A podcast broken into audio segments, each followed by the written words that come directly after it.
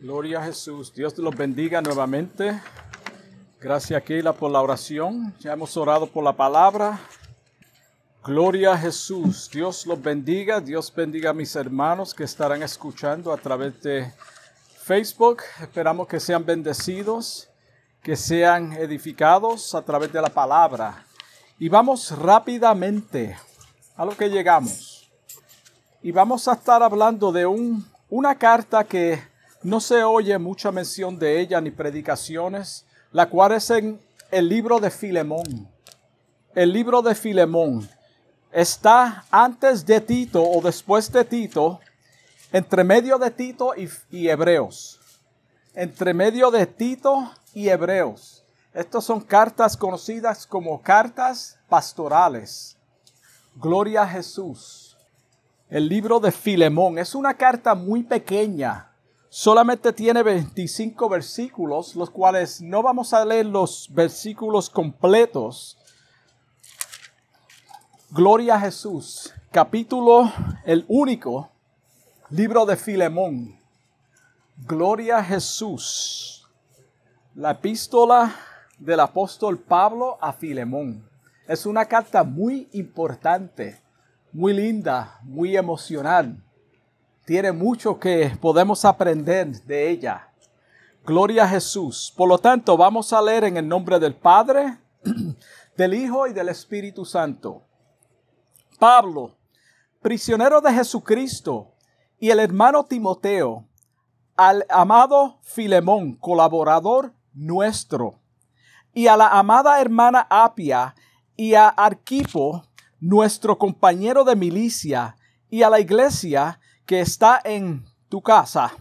Gracia y paz a vosotros de Dios nuestro Padre y del Señor Jesucristo.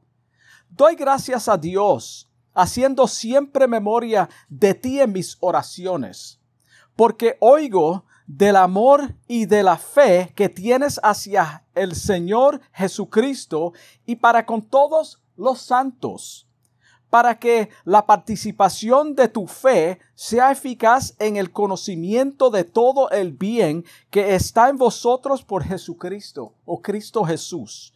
Pues tenemos gran gozo y consolación en tu amor, porque por ti, oh hermano, han sido confortados los corazones de los santos.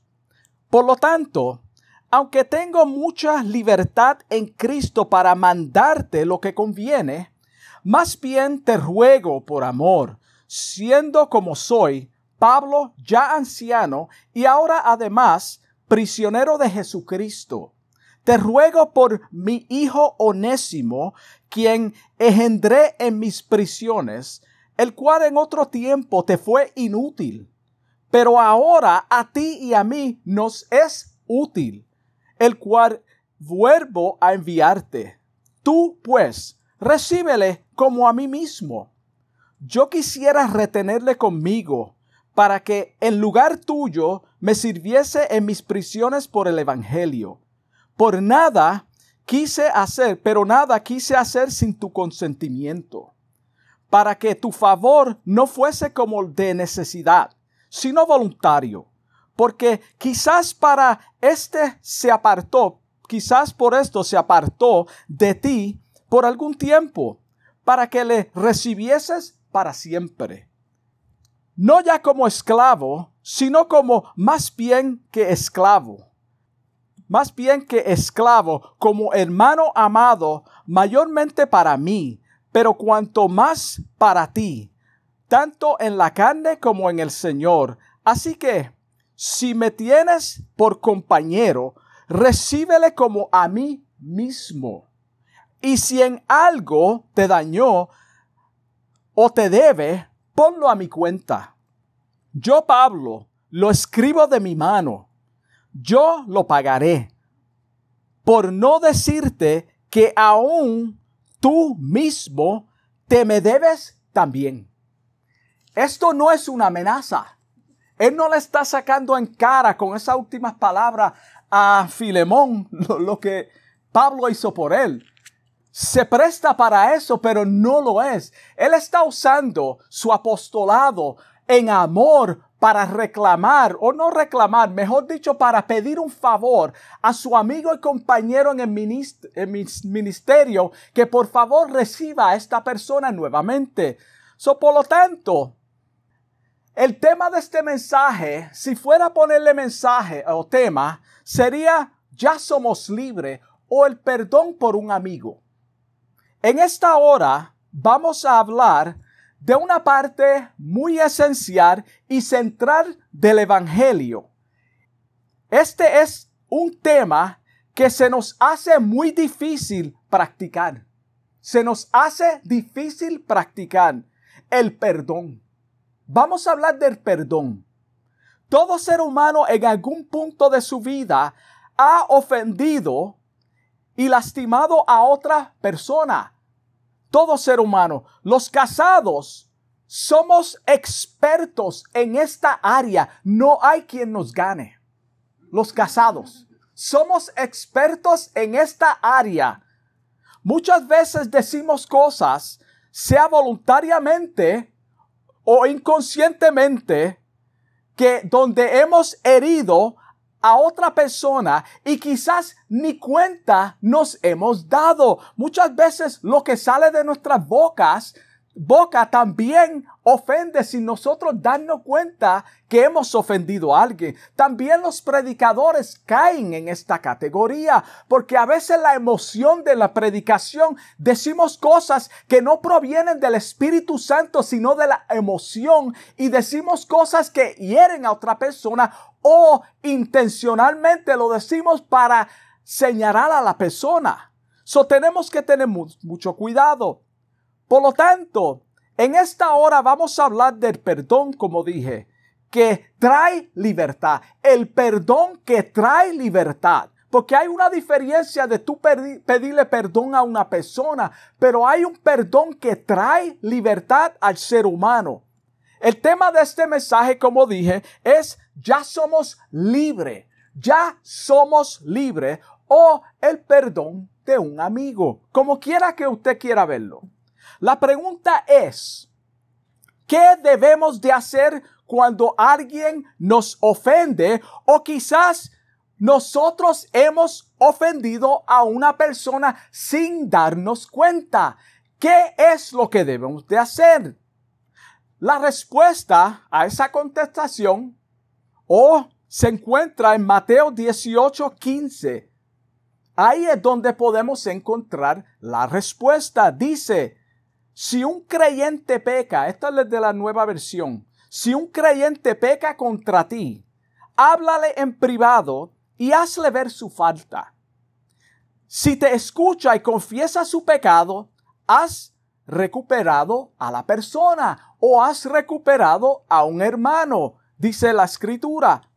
Cuando nosotros ofendemos a otros, es importante recordar como ejemplo aquellos que nos han ofendido a nosotros y han sabido poner su orgullo a un lado y pedirnos perdón. Todos hemos experimentado eso. Quizá tú eres esa persona que ha puesto tu orgullo a un lado para pedir perdón a una persona a quien tú has ofendido. O quizás que tú no has ofendido, pero esa persona se siente ofendida por ti.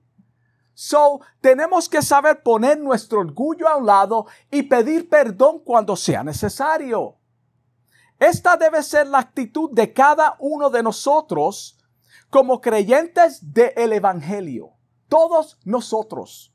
Lamentablemente, dentro de la comunidad de fe, hay muchos en enemistad los unos con otros, donde rehusan perdonar a su hermano o a su hermana y viven en la misma comunidad de fe. Hermanos, se congregan en las mismas iglesias y están en enemistad unos con otros. Ahora dime tú, dime tú, cuando el Espíritu Santo trae convicción al corazón de la persona, ¿dónde quedan esas personas que dicen que tienen el Espíritu Santo en el mismo servicio? No han sabido perdonar o poner sus diferencias a un lado, sino que siguen enojados los unos con otros. Eso no es de Dios, eso no proviene de Dios. La palabra de Dios claramente dice en Efesios 4:26, airaos, hermanos, tenemos derechos a enojarnos por algo que nos hacen. Todo el mundo se enoja. Jesucristo se enojó. Dice, airaos, pero no pequéis. No se ponga el sol sobre nuestro enojo. No se ponga el sol sobre nuestro enojo. Es decir, no permitas que termine el día sin haberte reconciliado con la persona.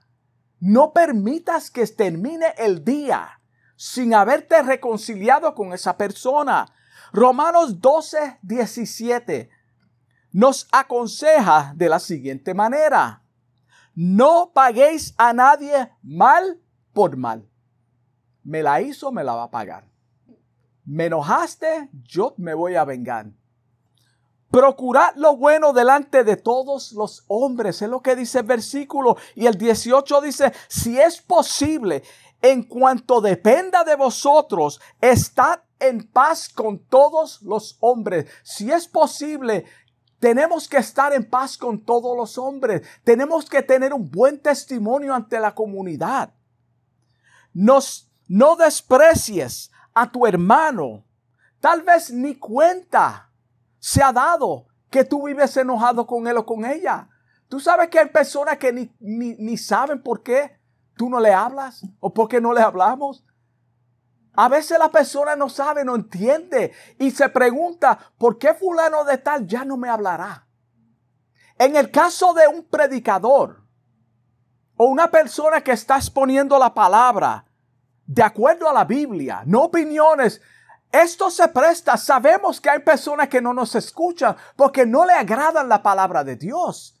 No van a ser fanáticos de la persona, porque lo que dice la palabra y lo que ellos están haciendo está corrigiéndolos, pero no quieren la corrección. So, no estamos hablando de eso, estamos hablando cuando nosotros abiertamente ofendemos a personas.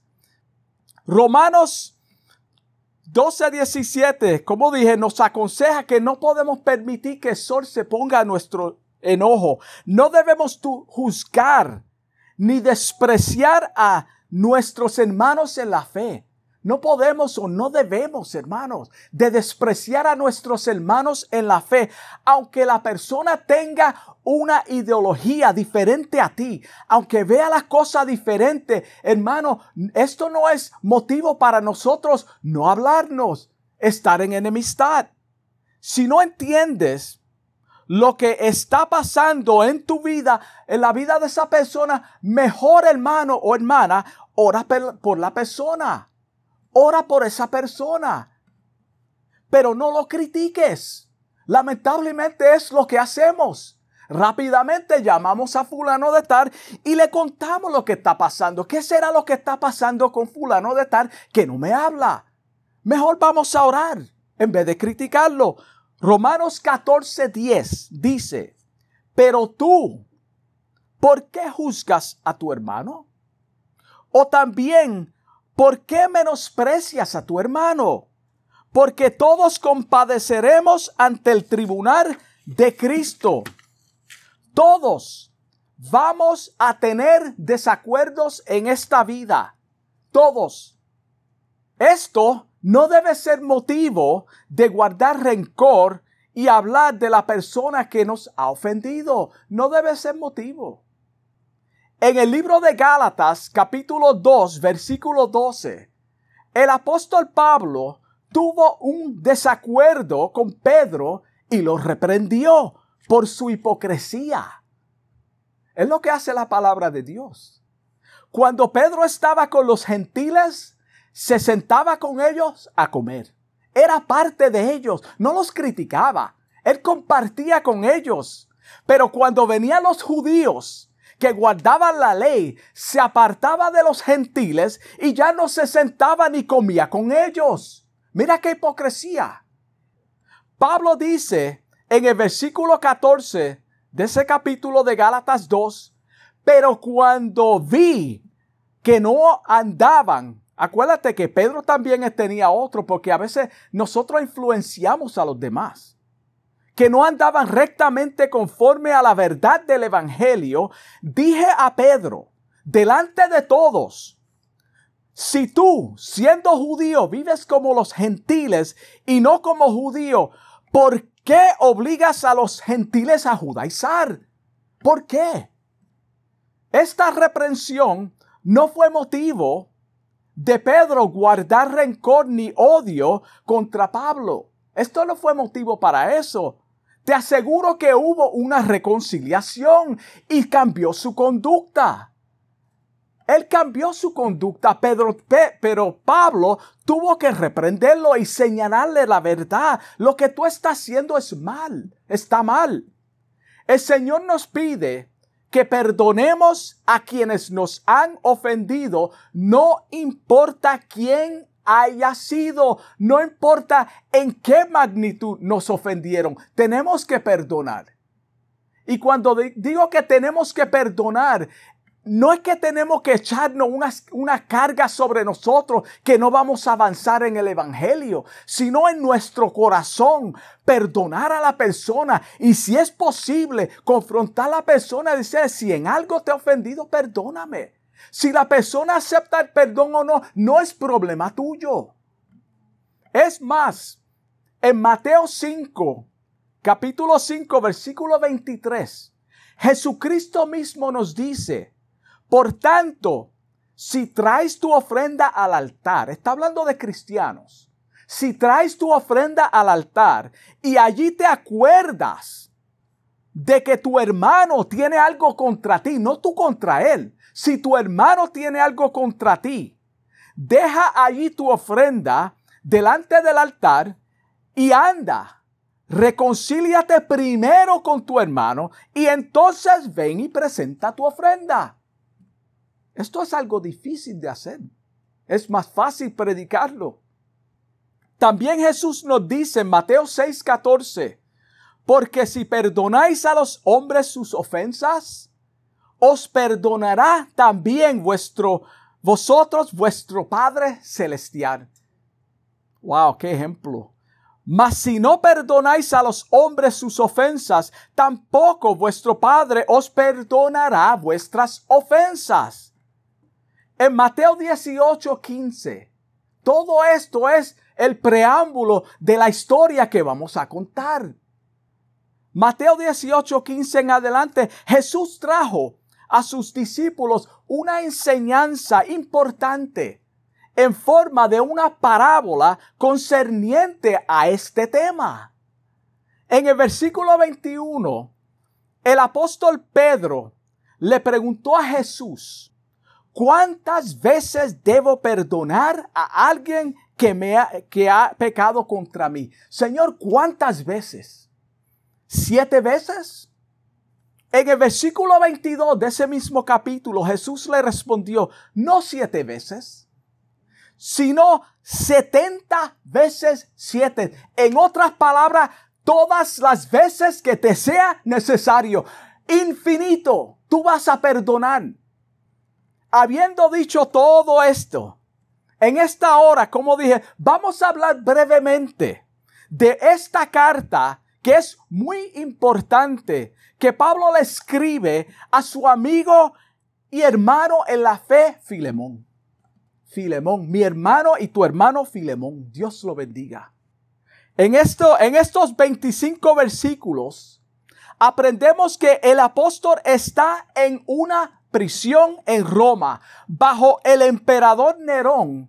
Sin embargo, cuando tú lees ese primer capítulo, versículo 1, perdón, dice que es prisionero de Jesucristo. En ningún momento él dice yo estoy prisionero en Roma o de Roma.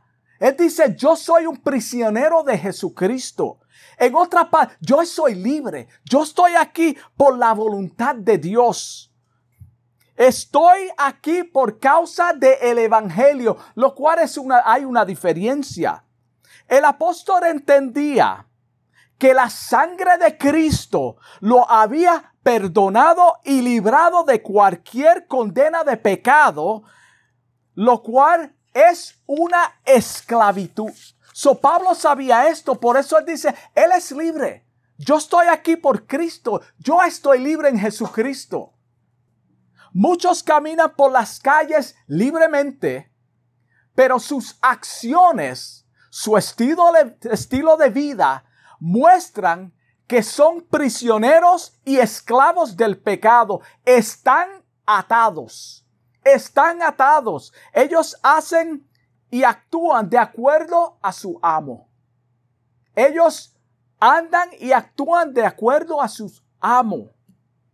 En la carta a Tito, capítulo 3, versículo 3, dice, porque nosotros también en otro tiempo pasado éramos necios, éramos desobedientes, extraviados, esclavos de deleites y placeres diversos, viviendo en malicia y envidia, aborrecibles y odiándonos unos a otros. Si esto fue en el pasado, ¿por qué aún en el presente existe en personas que se dicen ser creyentes? Juntamente con Pablo se encontraba un prisionero llamado Onésimo. Onésimo este era un esclavo que se había escapado de su amo llamado Filemón. Por tanto, la carta está dirigida a quién? A Filemón. Y es una plegaria, un favor por este prisionero que se llama Onésimo. En aquel tiempo, tener esclavos era algo común bajo el imperio griego y romano. Era común. Los esclavos tenían libertad para tener, tener este, educación. Hacían otras cosas. Eran útiles en muchas áreas. No es en la esclavitud que nosotros pensamos hoy en día, donde constantemente le están latigando y maltratándolos. En aquel tiempo era diferente. Es por eso que Primera de Pedro 2.18, primera de Pedro 2.18 dice, siervos, esclavos, estad sujetos a vuestros amos con todo respeto. Estad sujetos a ellos con todo respeto, no solo a los que son buenos y afables, sino también a los que son insoportables. Wow, esto sí que es duro. ¿Tú sabes que hay personas que son insoportables? es su personalidad. Gloria a Dios. Si pudiera leer las mentes. El apóstol le escribe esta carta a su amigo Filemón, que era un líder, posiblemente un líder de una iglesia en Colosa. No para que condenes al fugitivo que se le había escapado, sino para que lo perdonara. Él está escribiendo para que lo perdonara. Perdónalo. Se cree que Onésimo le había robado a su amo y con el dinero huyó a Roma, donde ahora se encuentra preso. Eso no lo dice la palabra que le robó, pero se cree que él le robó a su amo y con ese dinero terminó en Roma, donde Dios en su soberanía permitió que él cayera en manos del apóstol Pablo porque ya Dios tenía un propósito para salvarlo. Hermano, a veces nosotros hacemos cosas, aunque sea fuera de la voluntad de Dios. Y Dios en su amor y su misericordia él nos alcanza donde quiera que vamos, donde quiera que estemos, en cualquier condición. No importa, hermano, porque ninguno lo sabemos todo. Y este hombre ahora cae en manos de, de Pedro, de Pablo, perdón. Bajo la ley romana, robar y luego huir era una condenación o una condena de muerte dependía de su amo. Su amo podía matarlo. So estaba en las manos de él. So Pablo es como un intermediario, intermediario por este hombre. Pablo apela a Filemón con amor y misericordia por este nuevo convertido que lo recibiera nuevamente, no como un esclavo, sino como libre para el Señor. Onésimo ahora no regresaría, como la misma persona. Era un hombre totalmente diferente que lo era anteriormente. Su circunstancia había cambiado. El Señor cuando llega a la vida de la persona transforma al ser humano. No quiere decir que vamos a ser perfectos sino fallar, sino que ahora nuestra conducta es cambiada según Roma, según segunda de Corintios, capítulo 5, versículo 17. Ahora él era una nueva nueva creación. Toda su vida pasada quedaba en el olvido, quedaba atrás a través de la sangre de Cristo. Gloria a Dios. Eso es lo que hace el Señor cuando nos alcanza.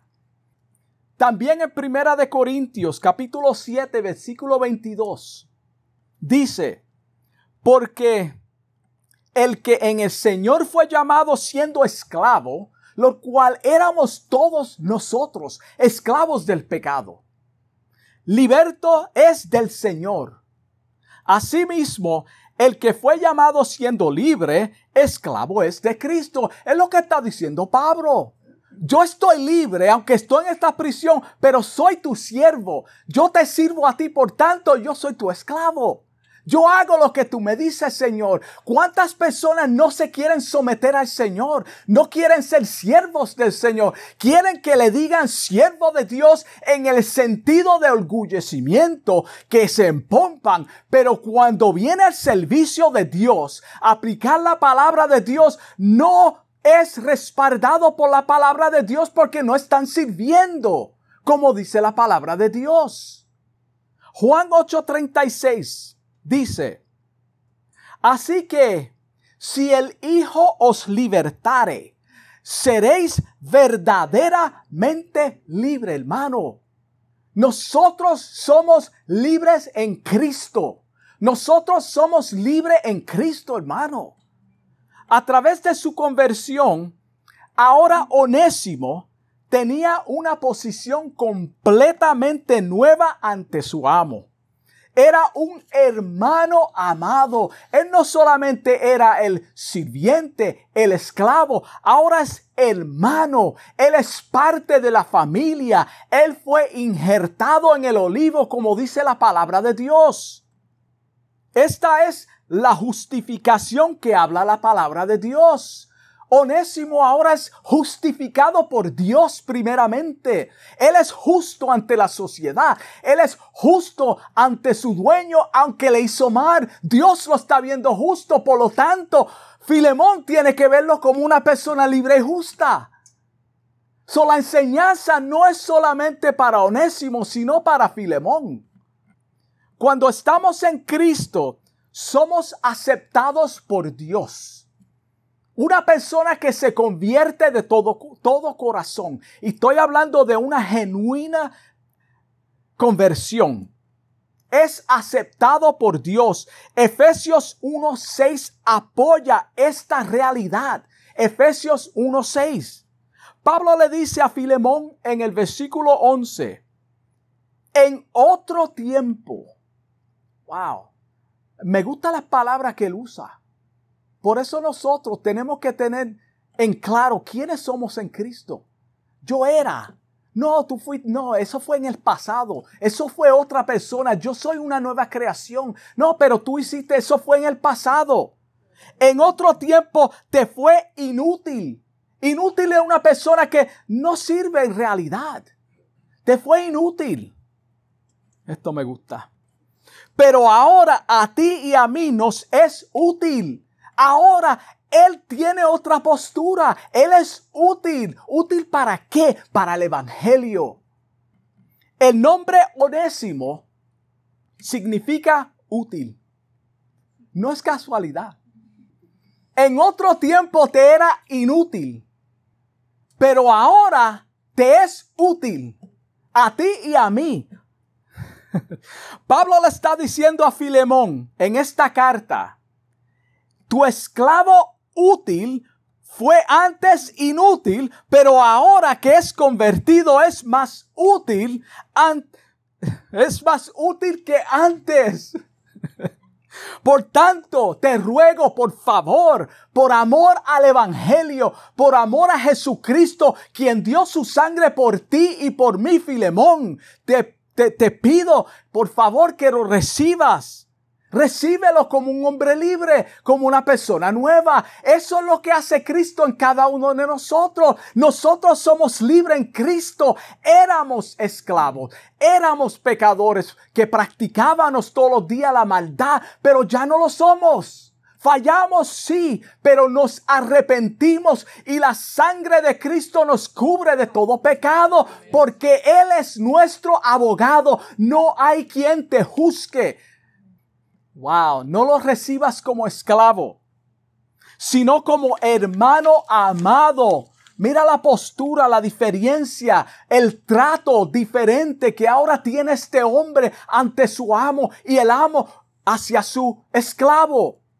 El apóstol le dice a Filemón, así como Jesús te recibió a ti, en otras palabras, acuérdate que Jesucristo te recibió a ti y te perdonó bajo mi ministerio en Éfeso, haz tú lo mismo. Por eso dije, cuando estaba leyendo los últimos versículos, no es que le está sacando en cara a Filemón, sino que le está haciendo un recordatorio. Tú también fuiste un esclavo. Jesucristo te salvó. Cuando tú te convertiste bajo mi ministerio, ¿te acuerdas que tú eras un pecador también? El versículo 7 muestra que Filemón era una persona muy querida y un cristiano de buen testimonio. Lo dice, lete versículo 7 que ya lo leímos. Pues tenemos gran gozo y consolación en tu amor, en tu amor porque por ti, oh hermano, acuérdate a quién le está escribiendo, han sido confortados los corazones del quien, de los santos, de los creyentes. Por ti. Pablo le dice en el versículo 13, yo quisiera retenerlo conmigo para que en lugar tuyo me sirviese en mis prisiones por el Evangelio. Él es útil ahora, no es inútil. En otras palabras, son muchas las cosas que un esclavo convertido puede hacer por el Evangelio. Pero tengo que hacer lo propio y enviártelo de regreso a ti. Él no es mío.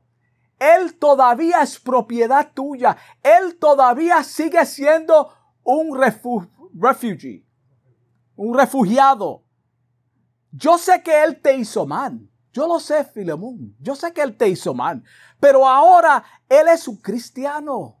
Ahora es diferente. Lo que hizo tiene consecuencias. Aunque nosotros estemos en el Señor, cuando nosotros pecamos, fallamos, o cuando venimos al Señor en ciertas condiciones, hay consecuencias. El Señor sí te perdona, pero si una persona agrede a otra persona y cae preso, el hecho de que se convierta no quiere decir que no va a estar preso. Está preso por tus acciones. Ya lo cometiste. Pero la diferencia es que Cristo te liberta en la condición que te encuentras. Eres libre por la sangre de Cristo, no importa dónde te encuentres aunque haya aceptado a Cristo. Onésimo seguía siendo un esclavo, pero no bajo el pecado. Él seguía siendo un esclavo por la ley, porque la ley decía que él te pertenece, Filemón. Esa es la única manera. Pero en cuanto a lo espiritual, eres un hombre libre. Él es un hombre libre. Pero todavía seguía siendo un fugitivo de la ley, de acuerdo a la ley. Gloria a Dios por las leyes. En el próximo versículo, quizás el Señor permitió, dice que quizás el Señor permitió que se escapara de ti por un tiempo para salvarlo. Dios obra de forma misteriosa, hermano. Tú sufriste pérdidas económicas cuando se te fue. Tal vez te llenaste de amargura contra Él. Tal vez te enojaste. Sin embargo, el Señor ahora te lo envía para siempre como un hombre transformado. Su actitud es diferente. El apóstol le dice a Filemón, por amor a mí, perdónalo. Por amor a mí, perdónalo. Y recíbelo como a mí mismo. Recíbelo como a mí mismo. Sin él, si en algo él te dañó, te debe dinero, ponlo a mi cuenta. Ponlo a mi cuenta. Yo pagaré, no importa lo que sea. Yo tomo responsabilidad por mi hijo convertido. Yo tomo la rienda por él. Vamos a detenernos ahí un segundo. Lo que Pablo está diciendo, él está prometiendo a Filemón que él va a tomar la responsabilidad por este preso. Sin embargo, la vida de Pablo está en juego. Puede ser que lo maten. So Filemón tiene que poner su fe en acción de que Pablo sí va a responder. Acuérdate, estamos hablando de un prisionero. Pablo no era querido. A él querían matarlo.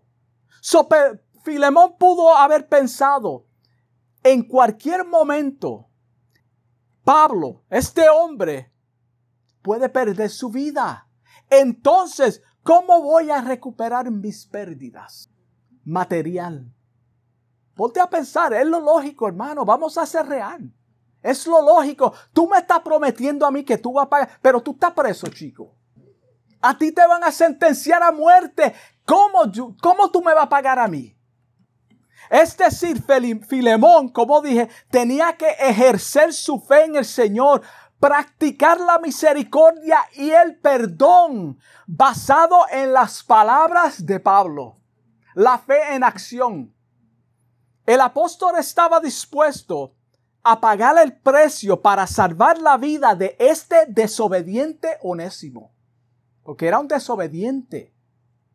Este es un cuadro de lo que hizo a favor nuestro el Señor Jesucristo, Él nos rescató. Él nos encontró en prisiones como esclavos del pecado, miserables fugitivos. Este es el cuadro de cada uno de nosotros. Tú y yo éramos onésimos, estábamos huyendo de Dios, éramos esclavos, estábamos en prisiones atados, pero Él, Jesucristo, pagó el precio por nosotros y le dice al Padre, perdónalo, yo di mi vida por ellos y el Padre nos perdona habíamos quebrantado y aún quebrantamos la ley de Dios. Éramos rebeldes en tiempo pasado, pero Él nos perdonó.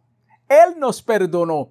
Él fue a la cruz del Calvario y pagó nuestra deuda. Así como Pablo dijo, yo pago la deuda. Cristo pagó la deuda por cada uno de nosotros.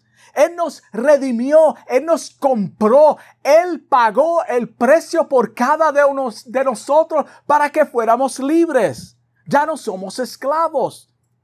Nuestros pecados fueron puestos en cuenta de Jesucristo.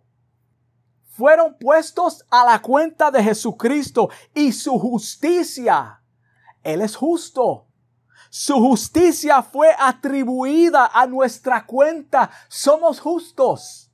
Dile eso a una persona que no es cristiana. Va a decir, wow, tú te crees mejor. Yo soy justo según Dios. Según los hombres, soy como tú, soy un pecador. Pero según Dios, y es la postura que tenemos que, que tener, hermano. Nosotros somos justificados, somos santos ante Dios. Cuando confesamos nuestros pecados, somos perdonados. Y estamos hablando de una verdadera conversión, un verdadero genuino arrepentimiento.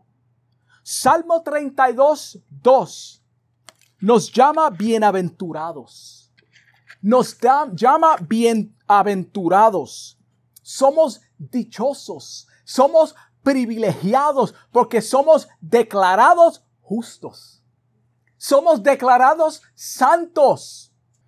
La palabra dice que no hay ninguna condenación para los que están en quién? En Cristo. Está hablando de la condena del Padre, hermano. De esa condena que comenzó desde el principio de la creación. somos bienaventurados. El hombre a quien Jehová no culpa de iniquidad. Wow. Voy a leerlo otra vez. Salmo 32, 2 nos llama bienaventurado, dice bienaventurado el hombre a quien Jehová no culpa de iniquidad. Él no lo toma cuenta porque Jesucristo nos libertó. Somos libres de esa culpa. Y en cuyo espíritu no hay engaño. Hermano, estas son palabras poderosas. Está hablando de un sincero, como dije, arrepentimiento, no solo de labios. Estoy casi concluyendo. No solo de labios. Segunda de Corintios, capítulo 5, versículo 21, claramente nos dice, al que no conoció pecado, Jesucristo. Acuérdate que Él está atribuyendo su santidad a nosotros. Por nosotros lo hizo pecado.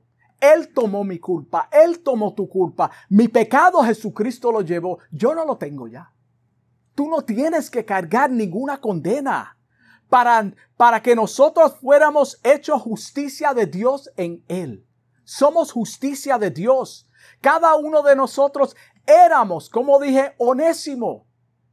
No vaya a llamar a tu hermano onésimo. Estábamos tiempo pasado endeudados con Dios, sin rumbo, sin esperanza, sumergidos en prisiones de pecado, cada uno de nosotros. Algunos en, una situación peor que otra, pero todos ante los ojos de Dios estábamos perdidos. Es solamente a través de la sangre de Cristo que podemos ser redimidos. No hay otra forma. Pero Él nos alcanzó, nos perdonó, Él perdonó nuestros pecados. Ahora somos libres de la condenación del pecado. Juan 8:36 claramente dice, Así que si el Hijo os libertare, seréis verdaderamente libre. Y con esto concluyo. Si en esta hora todavía no has confiado o puesto tu confianza en Jesucristo para salvación, quiero decirte, Él te ama y quiere tomar tu deuda. Él quiere tomar la deuda de la humanidad. Así como Pablo tomó la deuda de Onésimo. El Señor te perdona, no importa cuál sea la situación, no importa lo más bajo que tú puedas pensar, el Señor es capaz, Él quiere perdonar a esa persona. Apocalipsis 3:20 dice, He aquí, yo estoy a la puerta y llamo. Si alguno oye mi voz y abre la puerta, entraré a Él y cenaré con Él y Él conmigo. Wow, esta es la salvación. Acordémonos, hermano, que ya somos libres, por lo tanto, debemos demostrar perdón a aquellos que nos ha ofendido. Si nos acordamos de alguien que está ofendido por nosotros o hemos ofendido a alguien, debemos de hacer memoria y buscar la forma de estar en paz con esa persona. Y si la persona no sabe y oye este mensaje, quizás, pues mira, pon en práctica. Yo te estoy llamando por X y X y X. Gloria a Dios, la palabra de Dios es perfecta. Vamos a orar. Amantísimo Dios, te doy gracias, gracias Señor por esta palabra que tú me has dado en esta hora, Señor. Te pido en el nombre de Jesús que este mensaje haya sido de bendición para cada uno de nosotros aquí presentes y los que están escuchando a través de Facebook, Señor. Te pedimos, Padre, que podamos perdonar a aquellos que nos han ofendido. Padre, que podamos crecer en ti, Señor, en tu gracia, en tu amor, en tu misericordia. Perdona nuestras faltas, Señor, nuestros pecados, Señor, en el nombre de Jesús te doy gracias. Amén. Dios me los bendiga.